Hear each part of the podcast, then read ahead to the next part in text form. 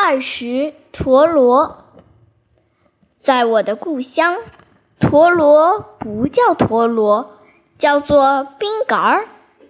顾名思义，就是冰上的小家伙。做冰杆儿用的是木头，柳木、榆木、松木、枣木、梨木都可以。抽打冰杆儿。当然是在冬季的冰天雪地里，最好的场所是冰面。好的冰杆肩部嵌一颗滚珠，转起来能增加许多妩媚。顶不及的，也要钉上一枚铁钉，否则转不了多少圈，肩部就会裂开。无论嵌上滚珠还是钉上铁钉，冰杆儿都不会裂开，能毫无怨言的让你抽打，在冰面上旋转舞蹈。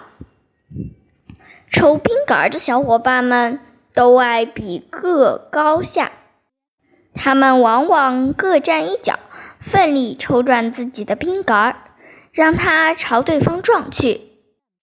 这时，你看吧。两只旋转的陀螺奋勇搏斗，旋风般撞向对手。刚一接触，又各自闪向一边，然后重振旗鼓再战，直到其中一方被撞翻，才告一段落。赛陀螺每次都是体重各大的一方占上风，因此。只有小陀螺的大多在自家院子里玩，不拿到马路上去应战。况且小陀螺有个难听的绰号，叫脚锥，意思是小儿戏。抽打脚锥大多是拖鼻涕、穿开裆裤的。他们的兴趣在于抽鞭子，陀螺的质量往往不在意。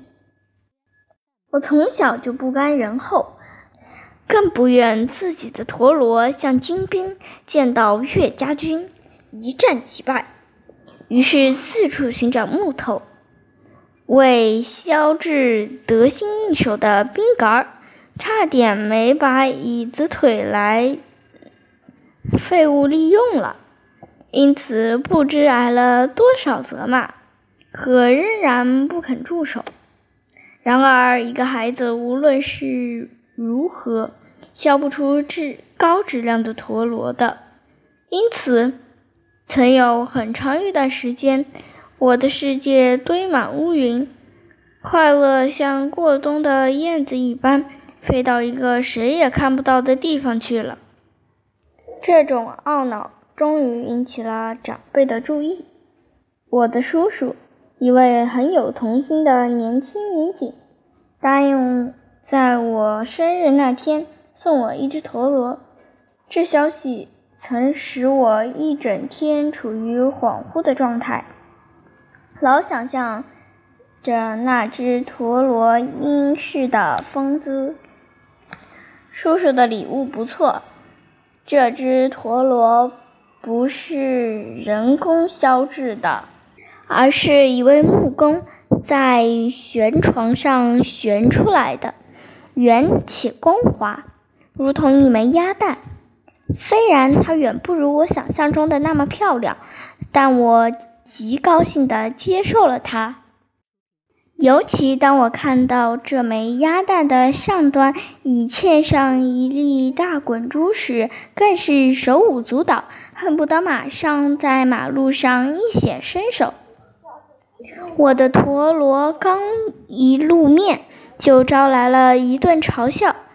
的确，在各色帅气的陀螺面前，它长得不伦不类，该平的地方不平，该尖的地方不尖，看不出一丝一毫与同伴相斗的能力。